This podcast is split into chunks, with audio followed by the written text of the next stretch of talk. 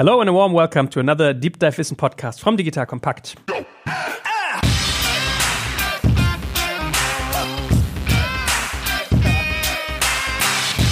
My name is Shay Kaczmarek, and today we're going inside the business of sound. And this is a very special episode for me because it's the first one we're doing together with our exclusive audio partner, Bang & Olufsen. I think it took us one year to go into all the details of creating like what would we like to talk about, how many products do we produce here or place in our space? I can tell you guys out there, um, the Digital Kompakt office is full with uh, Bang & Olufsen sound right now, like earphones, speakers, and much, much more. And uh, today, um, I used to call him, and he's so nice, uh, uh like he allows me to call him the Jony Ive of the ear of Bang & Olufsen.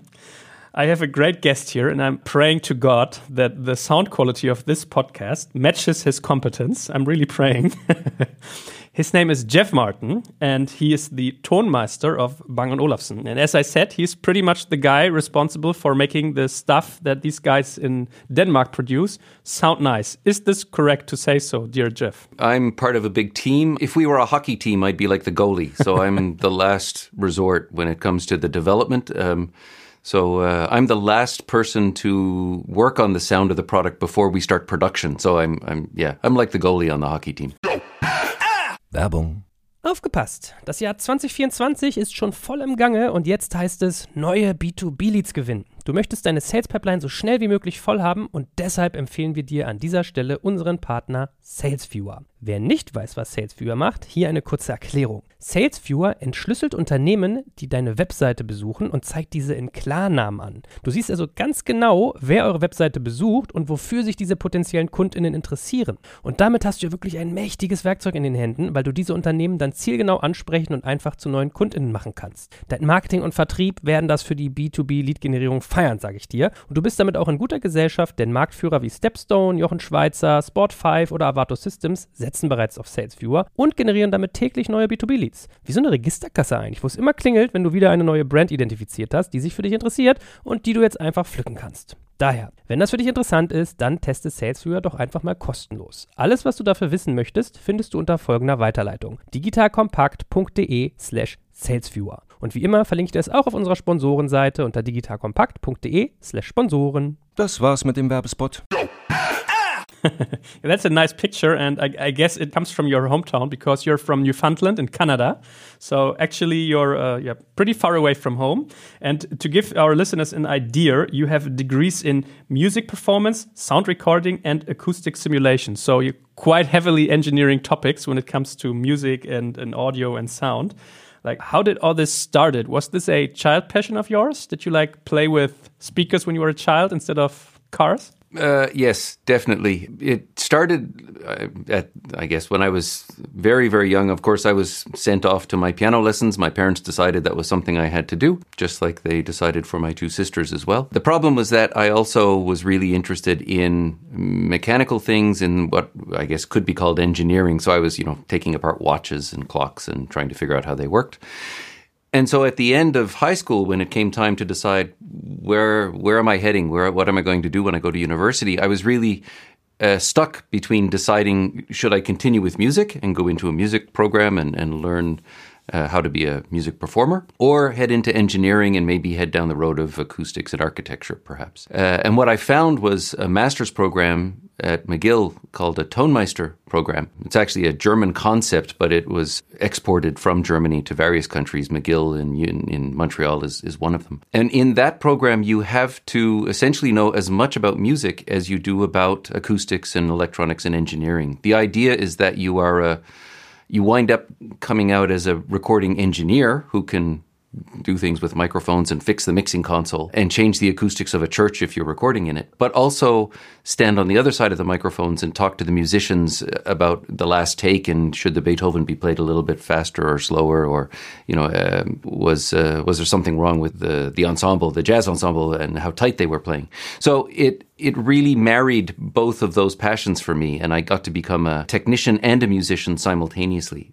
What that meant was that I had to do a Bachelor of Music with no intention of going on as a performer, but as a prerequisite to go into this Tonmeister program at, at McGill. But are you a musician as well? Yep, I did my bachelor's degree in pipe organ and also conducting choirs. So I paid my way through university, right through the PhD, by playing in churches on Sundays. Um, and that helped pay the rent. It's a nice job to have because you only have to work one day a week. so you're more in the classical area of music. Yeah, I mean, uh, I was I was trained as an organist, as a pipe organist. Um, but you know, I took lots of gigs playing in piano bars and things as well. So you know, if uh, it, it was a bit of a gig musician's life for a while. Is it true or is it just marketing? Because when I talk to the B&O guys, they tell me, hey, Geoff has an absolute ear like Mozart kind of the way. Yeah, he, he listens to music and he hears every detail. Is it true? Is it like a some kind of organic specialty that makes you like perform pretty well in your job?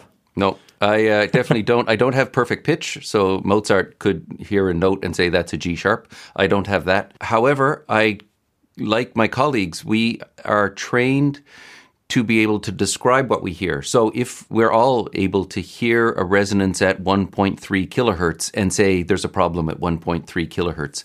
So it's more of a, a technical way of listening than you know the stories about Mozart. What I do have, and this comes from the Tonmeister studies, is a vocabulary. Um, so my hearing is not better than anyone else's. What I'm trained at doing is describing with technical words what everybody hears. So where a normal person would say this sounds harsh or this sounds bright. I'll go back to our acoustical engineers and say, I, I think we have a problem with intermodulation distortion around 3.7 kilohertz, which means harsh. But it's like, you know, if your car doesn't work, if you go to the mechanic and say, it's broken, then they don't know where to start. But if you go and say, there's a funny sound out of the left front wheel when I drive 70 kilometers an hour and making a right turn, then they know what to do. And so that's my job really is to translate perception, which everybody has, into technical language so that we speed up the development process. Yeah, I once learned that the Inuit have like 100 different words for snow. Yeah, so maybe this is the same here. And I always wonder, I realized with my wife a few weeks ago, a few days, that Germans have quite a few words for money, like, like different words of, describing money, which is pretty sad. Yeah, I've, in a way. I've so. heard the Canadians have uh, a very large vocabulary when it comes to uh, throwing up, but there's only one word for rainbow. Okay, but but I can totally understand what what you're trying to say. That you know, translating feelings, emotions, or you know, just experiences with the product into words, and therefore what to do with it. And obviously, the the question that pops up, and I think it's a really tough question because on the one hand it's pretty easy to answer on the other hand it, it is really hard to answer it is what exactly makes great sound if a customer of yours asks you what is great sound for you guys yeah the the simple answer is that great sound is what you like. Uh, so great sound for you and great sound for me are two different things. You know, what's great food? What's a great restaurant? What's a great car? Of course, there are some basic attributes, uh, some characteristics of sound, not just speakers, but anything that makes a sound that uh, everybody can hear, but whether or not you like them is another question. Uh, I often use the example of coffee. If I have two cups of coffee and I put sugar in one and no sugar in the other, what we have to do is separate perception. So you and I can both agree that this one is sweet and this one is not. But we might disagree about which one is better. And so most of what I do is not deciding what's better, it's deciding what the perceptual qualities are, regardless of my opinion what are the perceptually identifiable problems in our products? It's easy enough to measure two speakers or two high res players or two turntables or two whatevers and come up with a set of specifications, but the numbers may not mean anything. It's like looking at two recipes. If you look at two recipes for chocolate cake, it's difficult to know how they're going to taste. Um, and until you actually taste it, you can't tell is this sweeter or more bitter or more chocolatey or whatever than this. So that's really what my job is. It's not deciding what's good or what's bad. And I can't make that decision for the customers. All I can do is listen to a speaker and identify problems that we need to fix uh, with more measurements and more development. I was thinking about uh, headphones when preparing for this podcast because I realized that quite a few people love these headphones from Bose, for example, or uh, Beats because they are, have pretty much bass in it.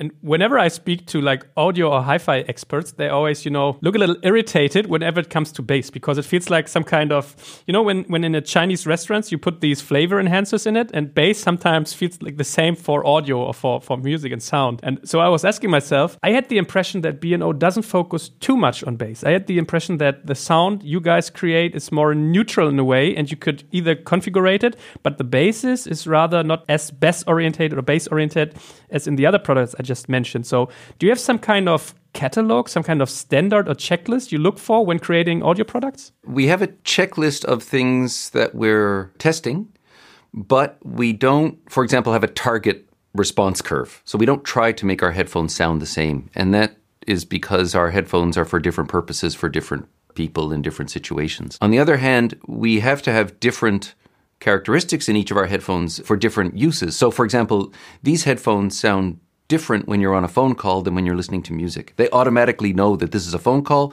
and therefore you don't want to hear lots of bass on somebody's voice over the telephone. So we do that automatically um, in the same way that our televisions will switch their characteristics depending on what the incoming signal is.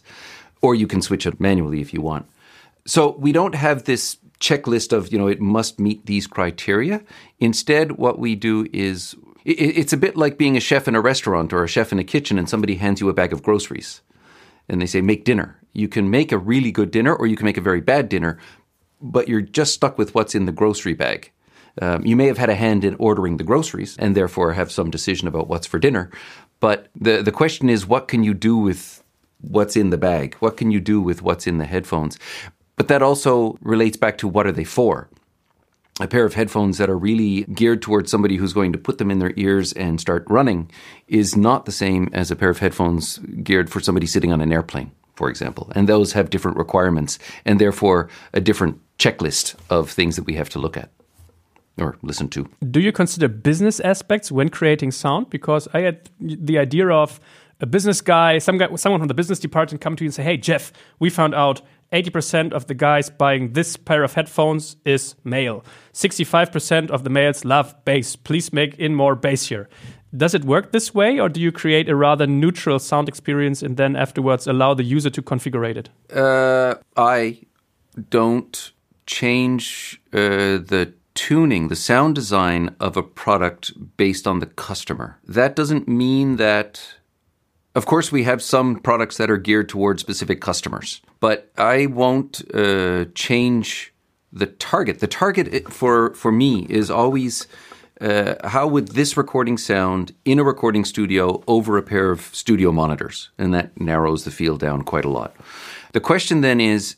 For a given product, whether it's a Bluetooth speaker or our big Beolab 90s or these headphones or the headphones you have on, all of those products have the same target but they all have different limitations. Uh, that mean that I have to either ignore some aspects of heading towards the target or I have to downplay them. So, for example, if we're making a mono Bluetooth speaker, um, we're not going to focus much on imaging because there is no imaging. The target is still the same. You should still be able to hear the recording that you bought as if you had bought something else, but with the limitations that you have in that product. So it's not geared towards. Hmm, I don't get told that this is for a 18 to 35 year old who listens to Britney Spears on Thursdays. Um, I don't care about that. I don't care about the business case. That's somebody else's job, and they do a very good job, and I stay out of that. But the decisions that they make when designing the product will therefore get passed on to the acoustics department, and that that decides what's in the grocery bag. So it may change the the limitations that we have when we're developing the product that wind up having some eh, or that that are influenced by the customer that they chose in the first place. I mean, is there some kind of Bang & Olufsen signature sound, something that's you know unique in your products? What we do have is a process. So whether we're making headphones or a Bluetooth speaker or a large standalone speaker or a television, the process that we use is the same with some kind of uh, caveat that, of course, you know, making a pair of headphones, you put them on a measurement system that's very different than measuring a speaker in a in a pseudo anechoic chamber. But the process that we use and the steps that we follow is the same for all of our products. And so if there is some continuity in our products, it's because that process is the same. If you take a Uh, you know a furniture designer or a painter then uh, they don't paint the same painting every time but you can tell that all of those paintings are by the same artist and in our i think in our products it's the same thing because the process is the same, because the people are the same doing the development, then there is a continuity across the products. But we don't try to make the same sound every time in every product. That that would be crazy. I can remember my Bang & Olufsen history started with these um, speakers that you could put into your living room, and they look like big wooden, you know, they have these big wooden panels in front of it. They're called a Beolab 18 and I saw them from outside. Went into the uh, the, the, the, shop, and um, I started talking to the to the shop owner. Actually, uh, it was Axel's shop here in, in, Berlin, which is quite funny because by now we have to do uh, different stuff together. And uh, I can remember it was the time when uh, streaming came up, and it felt like some kind of religious war that audio lovers said, "Okay, you know." streaming wi-fi headphone transformation stuff nah that's like the, the dark side and uh, only cable, and it should be gold cables or these kind of cables or that kind of cables. And it was like you know in the in the lighting business, the the moving from uh, normal light bulbs to LED kind of, yeah. So and it was some kind of war. Do you have such stuff in your business as well that new techniques or technology pops up, and uh, obviously new considerations at the customer base, and you have to deal with it? Yeah, and, and that goes both ways. Um, yeah, of course, you know, if I'm going to sit and listen to music, then I am not going to listen to an MP3 file and it won't be over Bluetooth. On the other hand, if I'm listening to the news in the morning, of course it's over Bluetooth because I just turn on my phone and the speaker's over there and I listen to the BBC. There's, uh, on the other side, we are now headed into a world with many more channels with Atmos uh, coming at us, for example, or having come at us. Um, so it, it goes in both directions. And I am possibly the least religious person there is. Yes, there are artifacts when you listen to MP3. Yes, there are artifacts when you stream something. Yes, you can hear some aspect of something when you do it some way. But honest to God, if you're just out in the kitchen making dinner, who cares?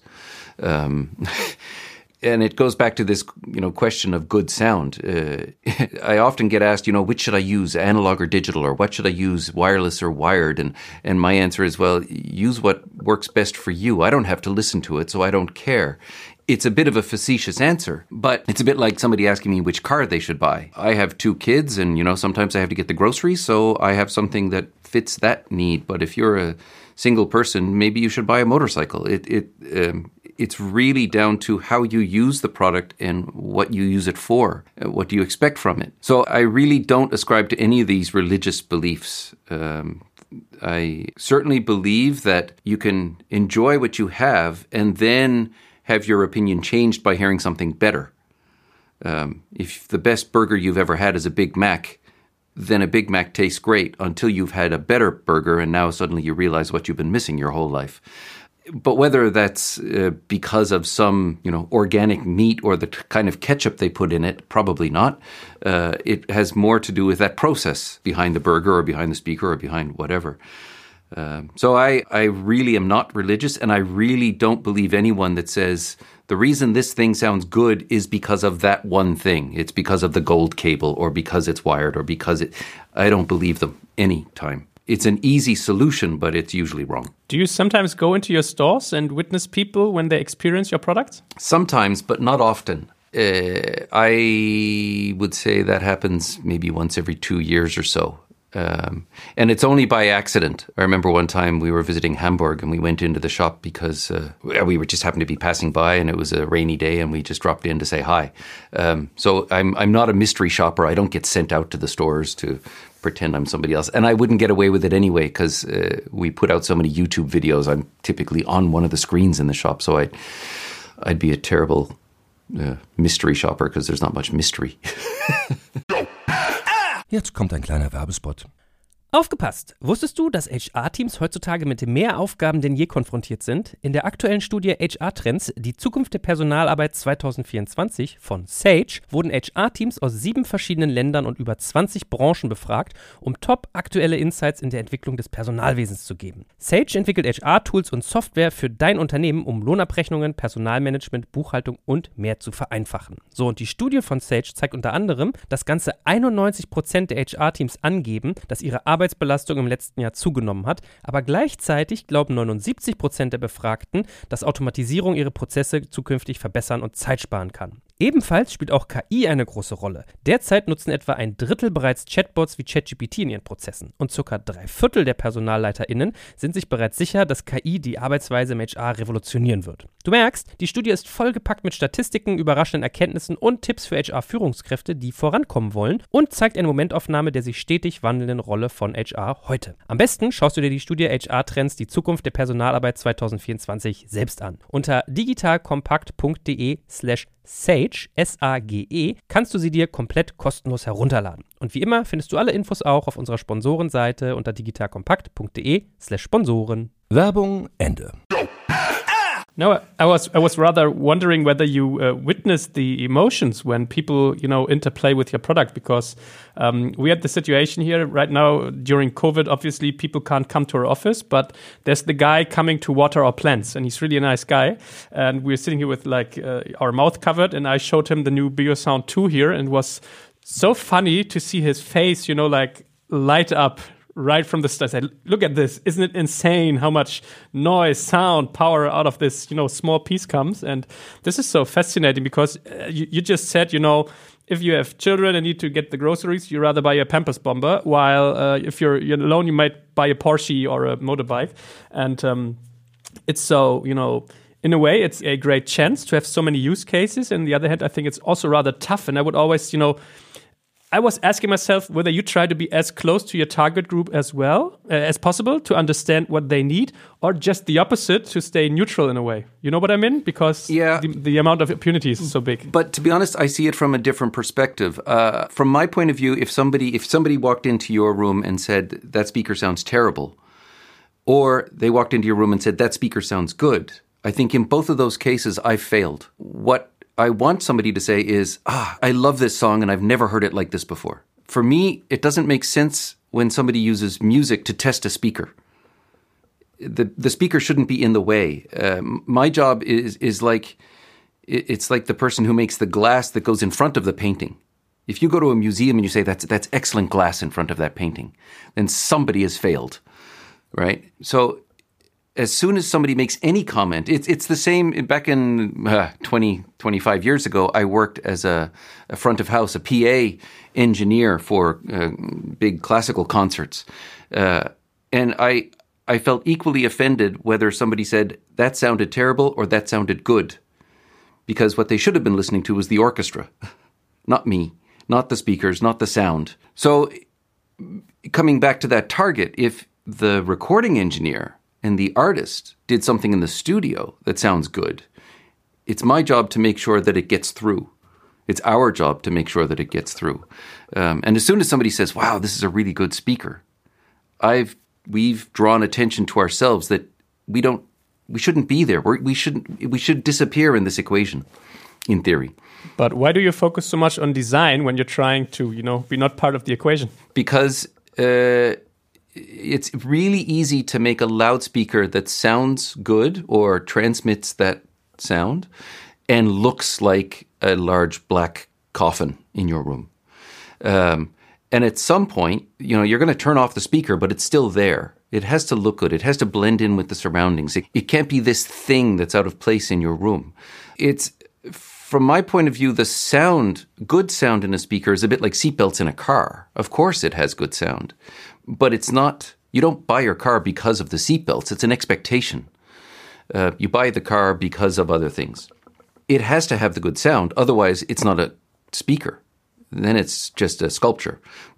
But it has to be both. It's the same thing with our televisions. You know, half the time, most of the time at our house, the television is turned off. But when you sit down and watch a movie on the TV, nobody says, wow, this is a really good television. They say, oh, I wonder what's going to happen to Harry Potter.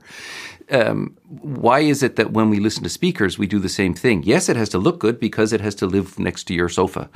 Um, but um, but it seems odd that we have this focus on the sound of speakers, but not the look of televisions or the look of the TV screen somehow. As you mentioned, the different situations when consuming content that goes over your products, I was asking myself, is it problematic for you guys that you design products in a space that's rather a laboratory? While the consumer uses the product in his living room, which might be totally different, or do you adapt to that when producing and designing the product? We adapt to it not when uh, I don't know about the visual design, but the acoustical, the the sound design. That uh, that's a three at least a three stage process. The the first stage happens in a measurement facility. We call it the cube, where we do all the measurements. So the, there's a speaker hanging in space, and there's a microphone in front of it, and we do a bunch of measurements at different angles. We we rotate the speaker and measure it, uh, the sound going in different directions, and that results in a measurement of the behavior of the speaker with no room around it. So we basically Photoshop out the walls, you could say, acoustically.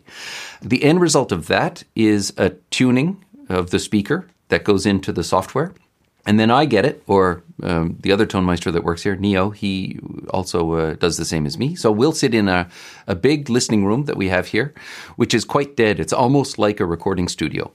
Um, and we'll listen in there for quite a while. In that room, what we're listening to is the speaker. So it's a bit like putting the speaker under a microscope. Uh, so the nice thing about that room is that if the speaker sounds boomy, then it's not because the room made it boomy, it's because we forgot to do something in the speaker. And a lot of the initial work gets done in there, at least perceptually. So sitting, listening, a couple more measurements, maybe some reiteration. We hear something in that room, we say there's something wrong with the intermodulation distortion, and we go back and measure it again. But if we were to make the speaker sound good in that room only, then it wouldn't work at your house. It wouldn't work at my house because that room is so different from real life. So we have another listening room similar to the one I'm sitting in now. It follows a different standard. There's an international standard called IEC 268-13, which is an acoustical description of a typical living room. So the next thing we do is take the speaker out and we put it in that room and now we listen again.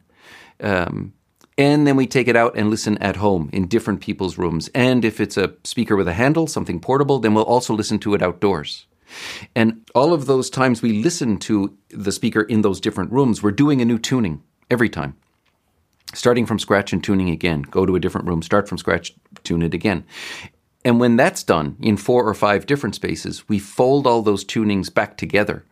And that is what defines the sound of the speaker. Because if we made a speaker that only sounded good in that big listening room, that's more like a recording studio, it would be equally bad for everyone. In the same way that if I put a studio monitor in my house, it would suck. Um, so we have to make sure that uh, what what we're trying to do is to say the combination of a, a studio monitor and a studio gives the same result together as our speaker and your living room. Of course, we can't tailor it to your living room, but we can tailor it to living rooms. What that means, though, is that our speaker in a studio won't sound as good as a studio monitor because it's not made for that. I was asking myself, as you just described the way of tuning your products, does this mean hardware wise? Do you change stuff in the hardware or is it software wise? Like, how do I, you know, play it basically? Hmm. Uh, it's both. Uh, most of what we do these days is software, of course, uh, because a lot of what we're doing is just changing the the overall magnitude or frequency response, but also adding some protection, some compression when it gets too loud or when you start to run out of current on the power supply or whatever. Um, that's typically software changes. But if I go back 20 years ago, it would have been all hardware changes. It would have been changing resistors and capacitors on a circuit board inside the speaker. Sometimes we have to make some hardware changes. For example, there was one speaker that I worked on 15 years ago, maybe 12 years ago, where we found out at the end that the woofer was simply getting too hot. We could push it. All the other hardware in the speaker was was behaving well, except for the woofer, which was just getting way too hot. And as a result, the speaker had to turn itself down and, and it just didn't behave. So we stopped development, we stopped production, we redeveloped with our supplier a new woofer. and started everything up again. So there are times when you really have to pull the emergency brake and say, no, no, no, no this this won't work. Uh, but to be honest, these days most of the changes we're making through the development process are are in the software. Does this happen after shipping as well? Because I can remember hearing different stories about Tesla, the Tesla cars, that um, people were saying, you know, the tires are too bumpy on the road. Could you do something here? So they did something and found out, oh wow, the car is smoother on the on the road right now, which leads us to saving up energy. So you have added 20 kilometers of reach to the car by just you know making the tires less bumpy. And you know they send out the the update, and all the cars work differently after sending out the update. Is this possible with speakers as well? That's possible with our speakers, with our headphones, our TVs, with almost everything we make. And we do that. There have been times. Uh, what headphones are you wearing right now? Yeah, to be honest, I do not know. Laurence, wie heißen die? Wait.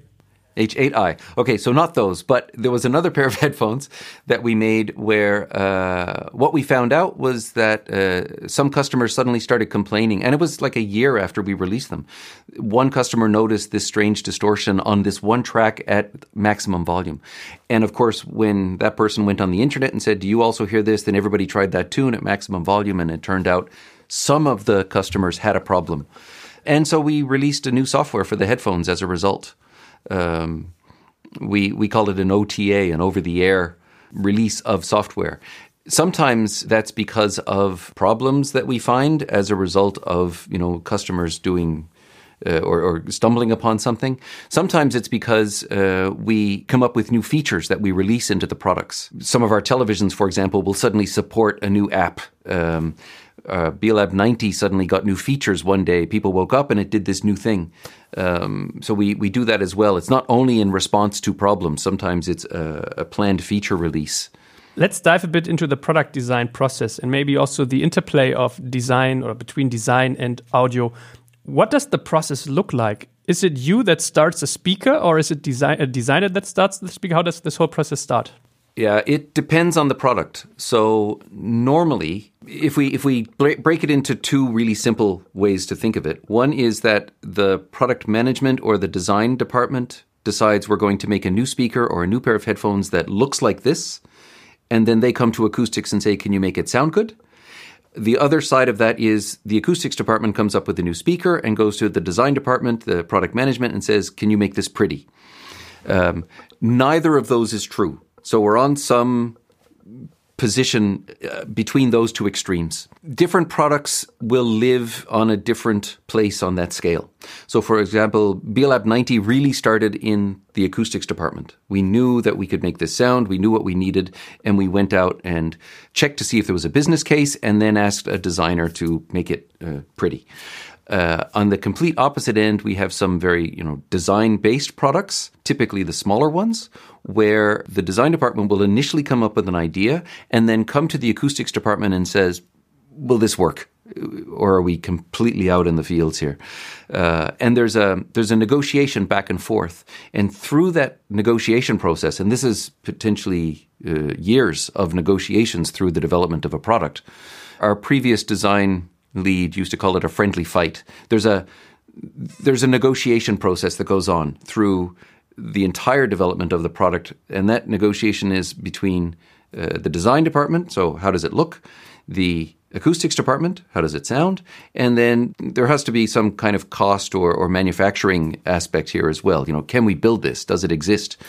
Um, uh, we we can build things based on imaginary technology, but if it doesn't exist by the time we get there, then the, we're done talking.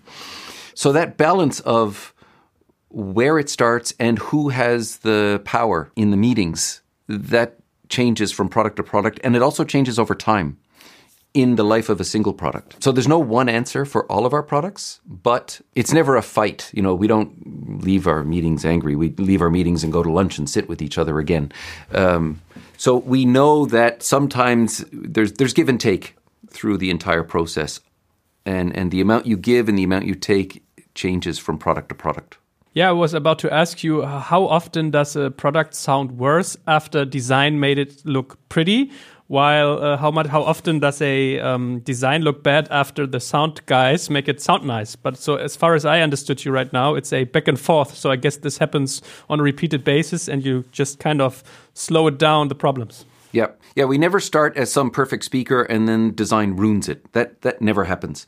What usually happens is design will say to us, uh, can we make it, you know, one liter less behind the woofer? And we'll say, well, if you do that, then the cost is uh, 3 dB less output at 50 hertz. Uh, and we'll do a demo. You know, listen to this, listen to that. Is this worth the decision you're about to make? And if we all agree that it's worth it, because it's a little Bluetooth speaker and it, you know, or because it's a big speaker, then it's not worth it. Uh, that that decision gets made uh, bit by bit through the process. So there's there's no dictator in any of the process, and and nobody you know gets petulant and folds their arms and storms out of meetings. That that typically doesn't happen most times. Jetzt kommt ein kleiner Werbespot.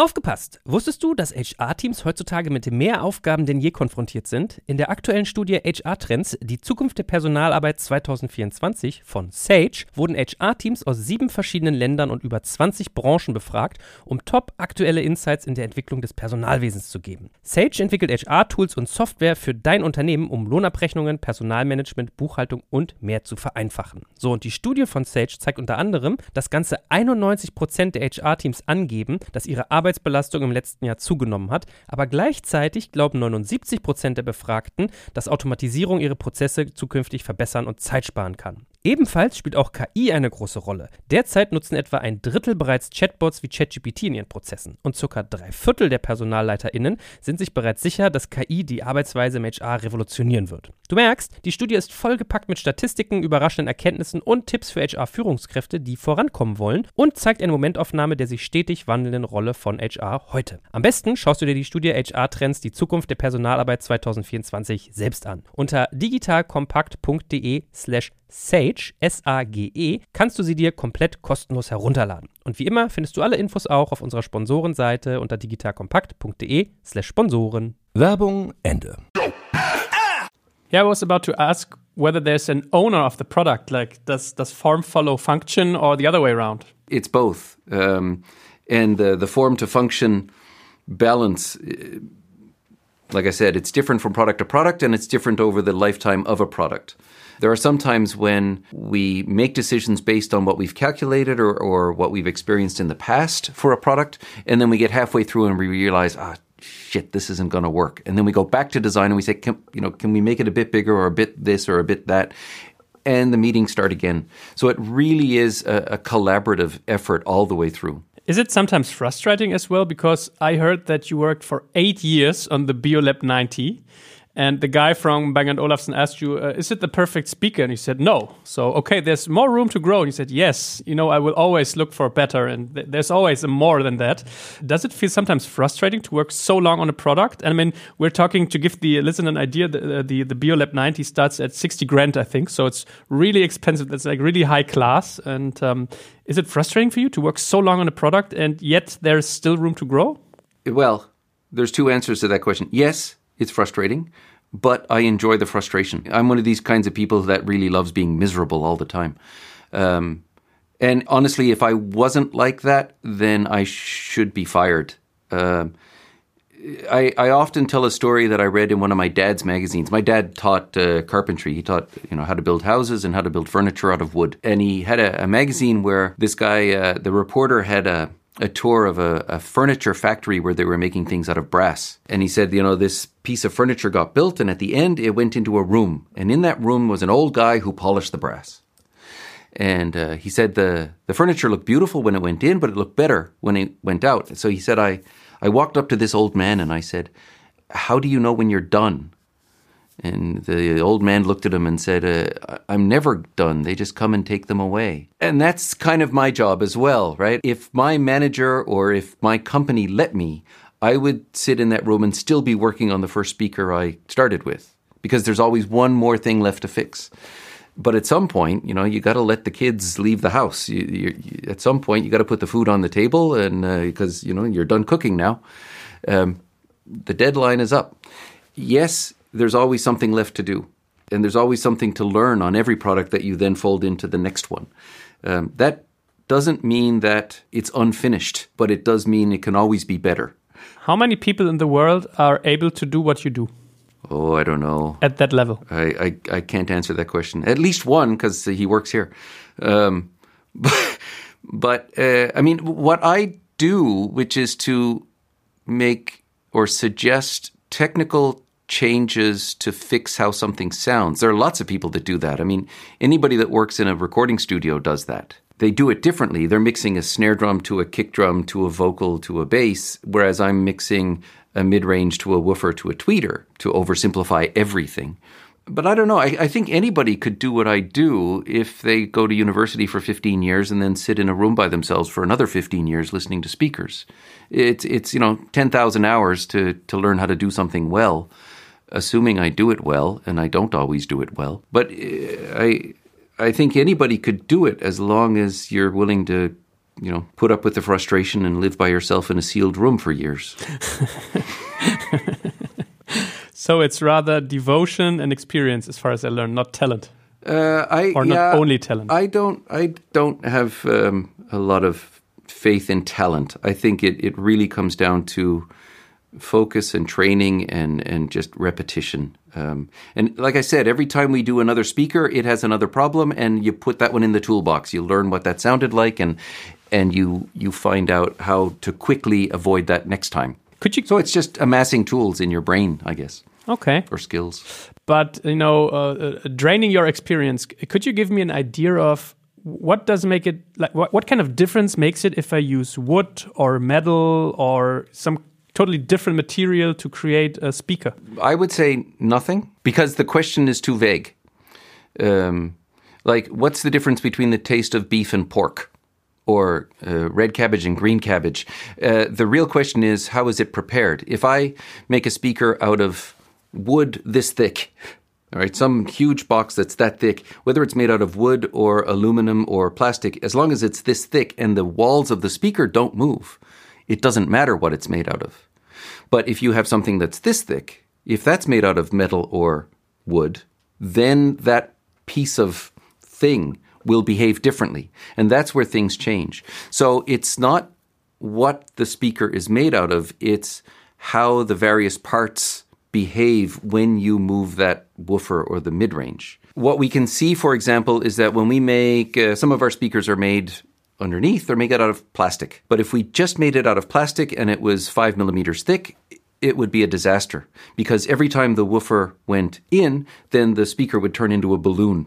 The speaker wouldn't be stiff enough to withstand the pressure inside. So, what do you do? Either you make the speaker thicker, which now uses more plastic. Uh, that might be stupid. You can put ribs in, like bulkheads in a ship, and that will stiffen it. Um, and a lot of speaker companies do that. Um, you can also then uh, change the plastic. So if you put glass fibers inside the plastic, that will also make it stiffer. The fact that it's made out of plastic is not the problem. The fact that the thing that the plastic is used to make, the, the panel, how is that moving? And so whether you make that out of wood or plastic or metal or anything else doesn't change anything. There was a really good uh, example of this. Somebody once made a, a flute out of concrete and switched between a, fl- a silver flute and a concrete flute. Blind listening, nobody could hear the difference because what's moving is the air inside the flute. As long as the construction is correct, it doesn't matter what it's made out of. That said, it's really difficult to make uh, something in the shape of Beolab 90 out of wood. You can't. You can't make something that's that stiff and that shape out of pine. You could make it out of aluminum or you could make it out of steel and then it's heavier. You could make it out of different things. You could make it out of plastic, but it wouldn't be as stiff. So there are some optimal materials for a given size, a given shape, a given thickness, a given stiffness, a given purpose. But it won't change the sound if the mechanical behavior of the thing is the same. yeah but that sounds like great sound is derived from physics as if it's all about physics It is. That's true. okay It's just physics. yeah sounds easy but in details it's hard Yeah, I mean it's it's physics, but it's who was it once said that art is just uh, is just math with more than seven variables. One of the problems that uh, I see often is that if I read a, a, magazine review of a speaker, what they'll often do is put a speaker, put a microphone in front of it, measure to see if the frequency response is flat, and if it is, then it's good. And they won't do a measurement of what's going that way, or that way, or that way. And if you sit in a normal living room and listen to a speaker, more than 90% of what you hear is not coming from the speaker, it's coming from the room around you. So if you don't pay attention to what's going in the opposite direction, you won't know what it sounds like at the sofa. Um, that has nothing to do with the physics of the speaker's behavior. It has to do with the physics of how it radiates sound into the room and how the room reflects it back. So whether it's made out of glass or wood or, or aluminum, it doesn't matter if uh, if it sucks in that direction, for example. How different is it to design a headphone compared to a speaker? Is it pretty much the same? Yes and no. Uh, there are different challenges. If we look at it from a really uh, simple point of view, a speaker is a, a thing that moves like a woofer with a cabinet behind it, and that's in a room. And a headphone is the same. You've got some driver that sits there and moves, and behind that there's a cabinet, and then the room is that cavity that your ear sits in. So, in that respect, the physics are very similar. The problem is that that room that's inside there is very small, and your ear is a very big thing inside that room. So, if you and I have different shaped ears, and you and I listen to exactly the same headphones, then the headphones themselves will behave differently for you and me. Because I'm filling up so many milliliters with my ear, and you're filling up a different number of milliliters with your ear. Uh, a bathroom at my house sounds different with towels in it than when the towels are in the dryer on washing day. Um, so that's one aspect. The other issue that we have is you're not wearing glasses and I am. So when you put a pair of headphones on your head, the assumption is that this is entirely sealed around your head. Uh, you and I don't have hair, so that's not a problem but I have these glasses on. So these glasses cause a leak right here. So I'll get a different amount of bass than you will because it's leaking out the side here. There is also a leak that happens right here at your jawline. If if this is slightly open, if if you know if I had a better jawline than I do, then it would leak out the bottom, and I would have uh, less bass because of that. Um, that will also change over time. So this foam over time will get softer you buy a pair of shoes and they don't quite fit, and two weeks later they do. Everything kind of fit to your foot. The same thing happens here. So over time, this will seal up because the foam gets softer and it fills in my lack of jawline. Um, so the problem that we have with headphones is that very, very small differences have very big effects on the sound. You would have to make very big changes in a room like this to have an equivalent effect on a loudspeaker sound. And so that's where things really fall apart for us. We can do basically the same procedure. We measure the headphones, we put on the headphones, we listen to the headphones, we get different people to listen to them, we listen to different kinds of music, and we use them differently. Uh, and then we come up with some final sound. But then I give them to you, and you don't wear glasses, and you uh, have different shaped ears, and you say, uh, What's going on? there's no bass, or there's too much bass. Well, it's because I wear glasses and you don't, or something. So, what we have to do, uh, where we normally take our speakers and listen in many different rooms, what we have to do with our headphones is give them to many different people because those are the different rooms, right? Your ears and my ears are different. That's what makes the difference, or that's part of what makes the difference. So, there's a slight difference at the end. But in essence, the process is the same. We do some measurements, we do some listening, we make some changes, and we're finished. That, you know, big picture. You know, I take a piece of meat, I put it on the grill, I take it off, and I eat it. That, that's kind of the, the, the level we're at here. But uh, the, the, the process is the same with some tweaks. Yes. and now you said you, you're basically talking about uh, over ear headphones. In my case, it's mm -hmm. on ear. What about using in ear headphones? Does this change the game again? Yes, it changes it because. Uh, I'm a really good example of that. I don't tune any of our in ear headphones or earphones because I have really small ears. And so they don't fit. I when I put them in, they fall out. Or I put them in and I get a leak, which means I hear no bass. So the other Tonmeister that works here, he does all the earphones because they don't fall out of his ears. Um, I'm a bit weird, or I'm uh, built a little weird. I, no jawline and small ears, uh, and so as a result, I uh, I can't be trusted to do that. Of course, there are other people like me, uh, and I will. You know, he'll give me the headphones or the earphones and say, "Can you have a listen to these?" And I've got to sit there with my fingers on them to get them to stay in. But the the process is the same. The advantage of earphones is that there are fewer things in the way. So if you think about a, you know, your ear canal, there's a, a you have your eardrum which moves, and that's on a pipe, and you stick something in the pipe. So there's a better connection between an earphone and your eardrum than there is to ear uh, headphones on the outside because there's more stuff in the way. So if those earphones do stay in, then it's more likely to be more similar from person to person. But any earphones, uh, you can easily hear that they change sound when you open your mouth, for example, or you yawn. And what that does is makes a little leak in that pipe, the ear canal. Um, so suddenly you lose bass because you yawned. There's another leak on the inside that's, you know, the eustachian tube that goes into your mouth, but that's, we'll forget that exists for a minute. So there are small differences that will cause big changes, but, uh, but it's more likely to be more similar than something like this. Yeah, but that's so interesting because I had the same experience when uh, we installed our um, Beosound Shape here in the office. I realized that some of the songs I listen to over my headphones regularly have bass in them. Yeah, because as soon as you have a hi-fi station here that is so loud that it makes the coffee table, you know, move uh, one floor ahead. Uh, you you pretty much focus on the bass. okay, wow, what is happening now? And uh, this is the answer to it. Maybe I had like leaks in my in my earphones, and I mean, it shows how crazy complicated your job is because the, the distances you just talked about, the eardrum, the tube, and then the the, the speaker, yeah, the, the, the headphone we're talking about centimeters, yeah, or even millimeters, maybe. Oh, yeah. So fractions of a millimeter in some case. You know, the, the leak that happens when you when you have earphones into that tube and you open your mouth, that leak is fractions of a millimeter. Crazy. But that's very big relative to the cavity that it's leaking. You know, the opening of a hypodermic needle is very small. If if you were trying to pour wine out of that, it would take forever. But relative to a, a five centiliter um, or five milliliter dose of medicine, it's a lot. You know, it pushes in very fast. okay. Um, by the way, the, all the stuff we're talking about right now, how much AI could you adapt to that? Could you use software to find out whether a speaker should work this way or that way? Or also because I know what you guys are doing is, you know, make the speakers work in my room as good as possible by, you know, my Beosound 1 or 2 can identify whether it stands to a wall or not.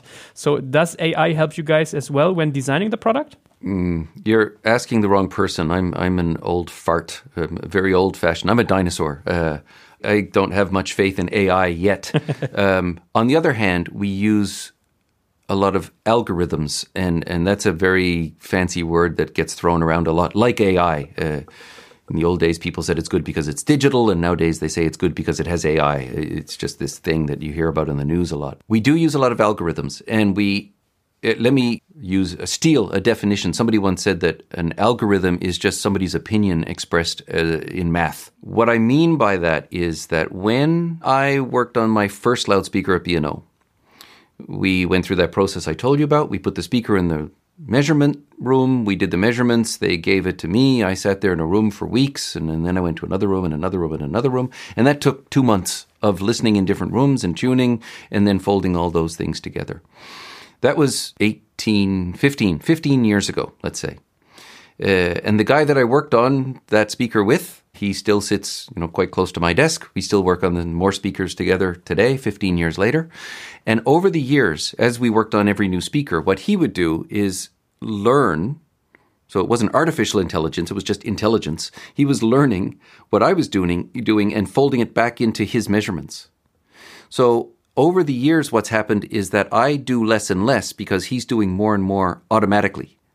So part of his measurement is not only to make the result of the, uh, a speaker that measures better, it's also to make a speaker that I will have to do less with. And part of that is predicting how it'll behave in the rooms. And, you know, we've had lots of meetings about what exactly it is I'm listening to and how it sounds and why I'm doing what I'm doing and what have I fixed.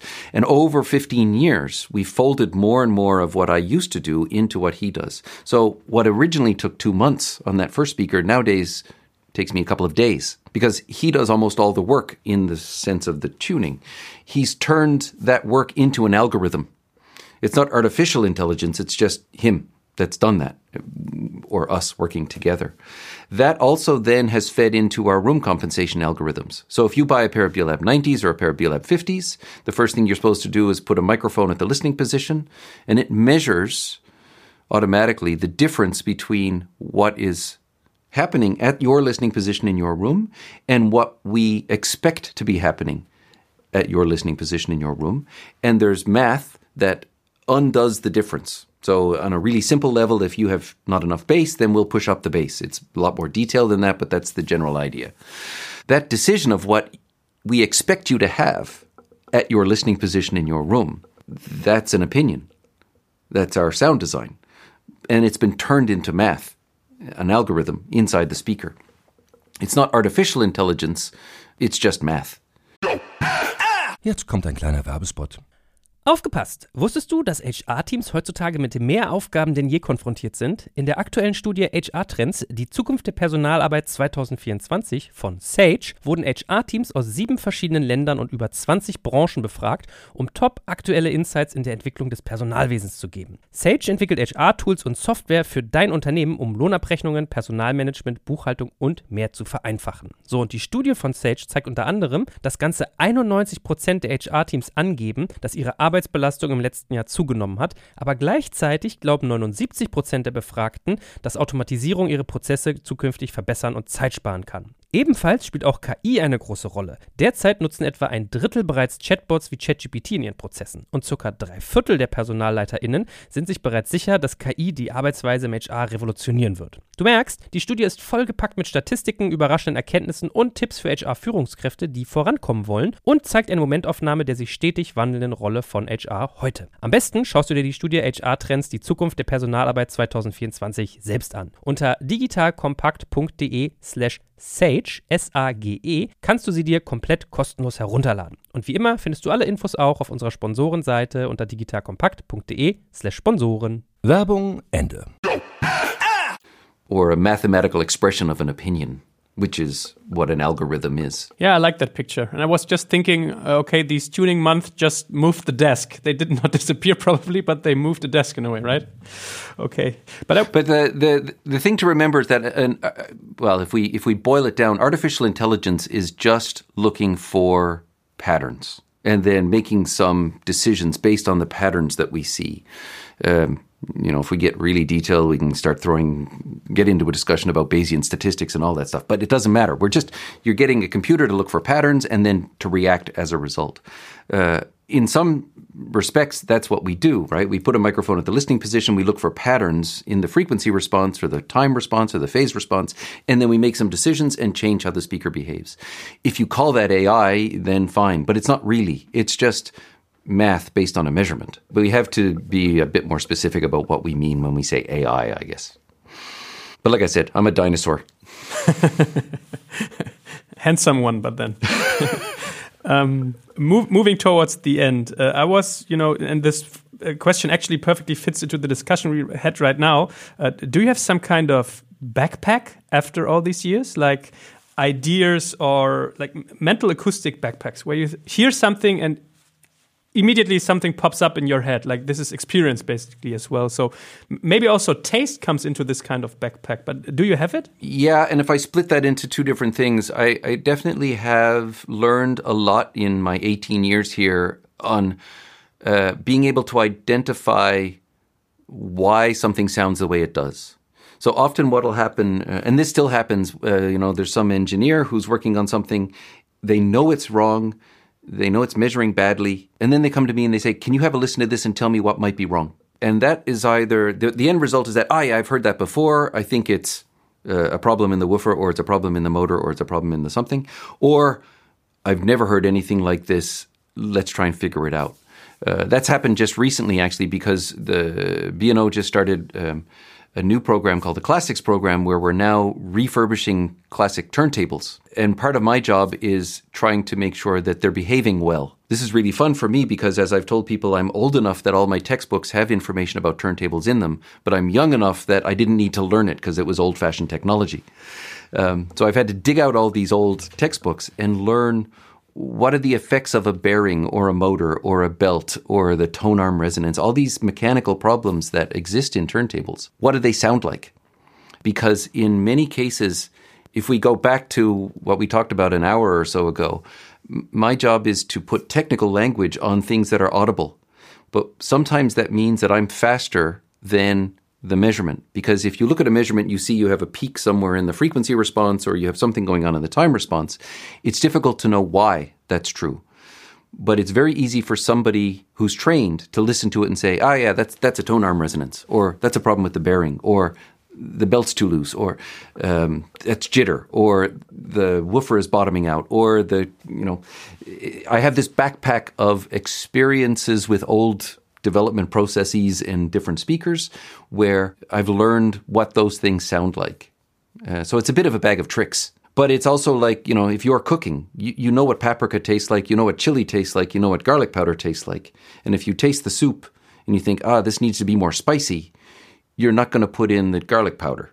You're going to put in the chili because you know what that tastes like. You know what needs to be added. You know what you did wrong in the, on the way through. When you burn the garlic, you throw it out and you start again. You know that, right? Because you've done it before. I can't teach you that. You just learn it. You have so many nice uh, images for someone who's working with the ear and the eyes. Yeah. uh, the problem, I think, is that it's really difficult. Uh, I, I, I, just attended a, a, lecture recently where somebody said, We don't have many words to describe how things sound. So we borrow words from other people. We talk about something sounds bright or something sounds dark.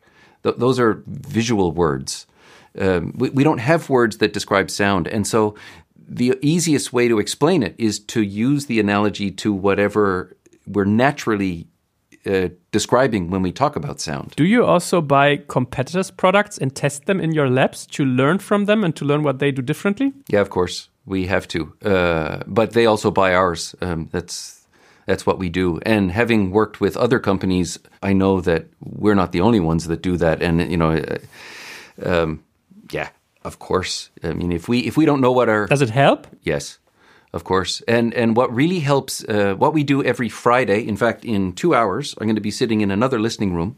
Somebody is setting up a speaker in there right now, and they're closing the curtain. Uh, and every Friday, the, the, acoustics department gets together, or we did before we weren't allowed to sit together in the same room because of COVID. But what we do is we sit together every Friday, sitting in the same chair, listening to the same songs at the same level, every single Friday. But what we don't know is what's on the other side of the curtain. and so at the end of that session, we sit and we talk about what was good and what was bad, and this didn't work and that didn't work. And, and specifically, you know, I heard port chuffing or I heard distortion. Two things are happening there. One is that we're learning from each other. Ah, I didn't hear the port chuffing, but you did. Interesting. I'll, I'll listen for that next time. But we're also doing a blind evaluation of whatever is behind that curtain. Sometimes, often, what's behind the curtain is a competitor's product. The problem is that if we knew that was by that competitor, we would say, "Ah, yeah, that's that's that's garbage. I already know that's garbage. I read about it in a magazine," uh, and that's not fair. It might not be garbage. Sometimes it's our product, and what we find out is that it's not good enough. Uh, we we give ourselves a bad evaluation, but we don't know it's our own product because it's behind the curtain. Um, sometimes it's a product that we're developing and it's the guy sitting next to you that's developing it. And so if you know that that speaker is being made by that guy, you're going to be nice. But when the curtain is closed, the gloves are off. And he learns what's really wrong with that thing from us being, you know, the, we keep ourselves honest by closing that curtain. We do that with our own products. We do that after they've been in the stores. We do that 30 years after they were released. We do that with development products. We do that with our competitors' products. We do it every week. And, you know, something will be behind the curtain in two hours and, and I'll have something to say about it, but so will everyone else.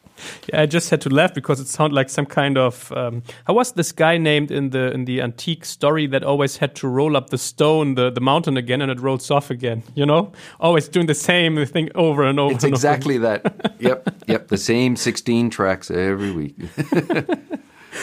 but that's really the only way to learn. Uh, people often ask me, "What songs do you listen to uh, to evaluate the speakers?" Uh, and the answer is the ones I know best. Um, if somebody d- demos a speaker with a song that I've never heard before, I have no idea whether what I'm hearing is because of the mix or the recording or the speaker.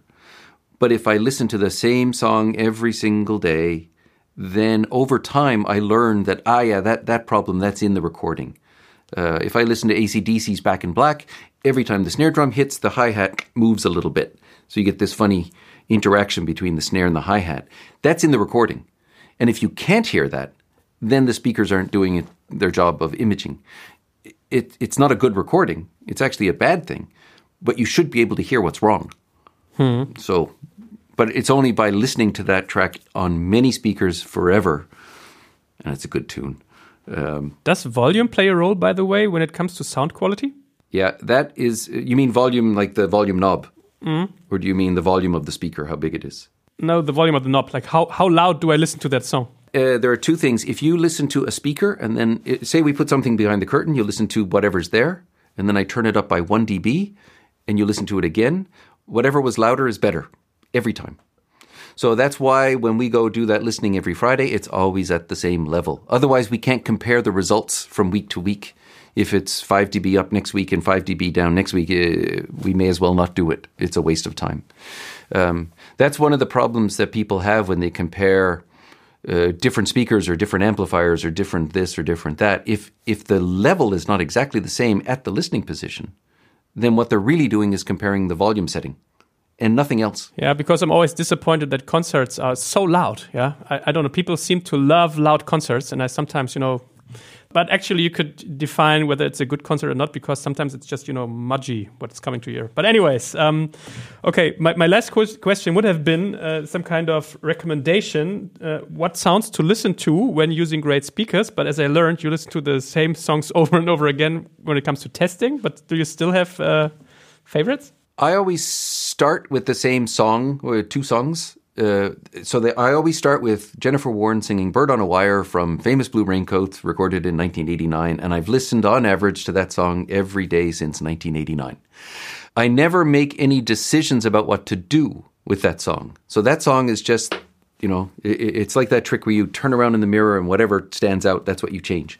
Um, I listen to that song first, and that's not because it's a great recording. It was in 1989. Nowadays, you could argue that it is or it isn't, but it doesn't matter. I know what to expect in that recording. And that one will tell me there's something going on in the bass. And then I go to a playlist 40 songs long of things that push the bass. Or there's something wrong with the spaciousness, or something wrong with the imaging, or the mid range, or the high end, or whatever. And I've got a playlist for each of those things. So if there's a something going on with the imaging, then I go to my imaging playlist. Um, but again, those songs that are in those playlists are things that I know. So I'm looking for, you know, where is the triangle? Where is the hi hat? Where is the the backup vocal? For the bass, it's you know, does the the kick drum have a have a crack on the front end or not? Uh, do I feel like there's something sitting underneath holding up the whole recording because there's something down at 20 hertz and not 50 hertz? Um, but to be honest, none of those recordings, anybody could listen to any of those recordings and say, yeah, but that's a bad recording. Uh, to be honest, I don't care. Um, the question is, for that thing that I'm trying to listen for, does that recording reveal it? There's no point in evaluating a color television watching Casablanca because that's in black and white. so you need, but but if I need to evaluate the color of a television, it doesn't have to be a good movie. It just has to have all the colors in it. So the the problem then is that all of those songs that I have in those playlists are really just materials for evaluating speakers, and I don't hear them as music anymore. So I don't listen to those songs when I go home. Uh, I can't because it's it's yeah. just signals for testing speakers. Yeah, I was just, you know, imagining your your your evenings. Hey, hey, darling, how was your day? Ah, you know, same shit every day. Ah, black and black again. Yes, black and black again. That's pretty close. yeah, but I can totally imagine. Yeah, as you said, you know, these songs in and out and all the all the weaknesses, and you just, you know, trying as like a detective looking for the, the speaker to reveal it. Yeah, that totally makes sense. Yeah. There was one time I had to go. I was invited to evaluate a car sound system at a car company in Germany that shall remain nameless and they were told that the Tonmeister from Bang & Olufsen is coming. And so down I went and I showed up in my tie and my shirt and I walked in, Dr. Martin coming in to evaluate the car system. And I sat in the car and there were, all I could see on the side window was this lineup of engineers and managers waiting outside. And, and, you know, I just very gently put in my USB stick and turn the volume all the way up and hit back in black. And I could just see all these faces go. I think they were expecting like violin music or choir or something to come out. And AC/DC was not what they expected. uh, so. Geoff, many thanks. It was a, a great journey into the magic of sound and, and not music, but sound, as I learned uh, just just just recently.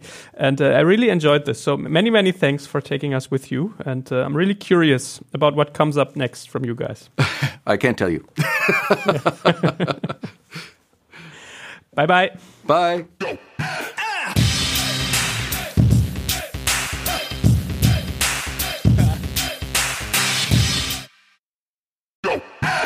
Jetzt kommt ein kleiner Werbespot. Aufgepasst! Wusstest du, dass HR-Teams heutzutage mit mehr Aufgaben denn je konfrontiert sind? In der aktuellen Studie HR Trends, die Zukunft der Personalarbeit 2024 von Sage, wurden HR-Teams aus sieben verschiedenen Ländern und über 20 Branchen befragt, um top aktuelle Insights in der Entwicklung des Personalwesens zu geben. Sage entwickelt HR-Tools und Software für dein Unternehmen, um Lohnabrechnungen, Personalmanagement, Buchhaltung und mehr zu vereinfachen. So, und die Studie von Sage zeigt unter anderem, dass ganze 91% der HR-Teams angeben, dass ihre Arbeit Arbeitsbelastung im letzten Jahr zugenommen hat, aber gleichzeitig glauben 79 Prozent der Befragten, dass Automatisierung ihre Prozesse zukünftig verbessern und Zeit sparen kann. Ebenfalls spielt auch KI eine große Rolle. Derzeit nutzen etwa ein Drittel bereits Chatbots wie ChatGPT in ihren Prozessen und circa drei Viertel der PersonalleiterInnen sind sich bereits sicher, dass KI die Arbeitsweise im HR revolutionieren wird. Du merkst, die Studie ist vollgepackt mit Statistiken, überraschenden Erkenntnissen und Tipps für HR-Führungskräfte, die vorankommen wollen und zeigt eine Momentaufnahme der sich stetig wandelnden Rolle von HR heute. Am besten schaust du dir die Studie HR-Trends, die Zukunft der Personalarbeit 2024 selbst an. Unter digitalkompakt.de slash Sage, S-A-G-E, kannst du sie dir komplett kostenlos herunterladen. Und wie immer findest du alle Infos auch auf unserer Sponsorenseite unter digitalkompakt.de slash Sponsoren. Werbung Ende.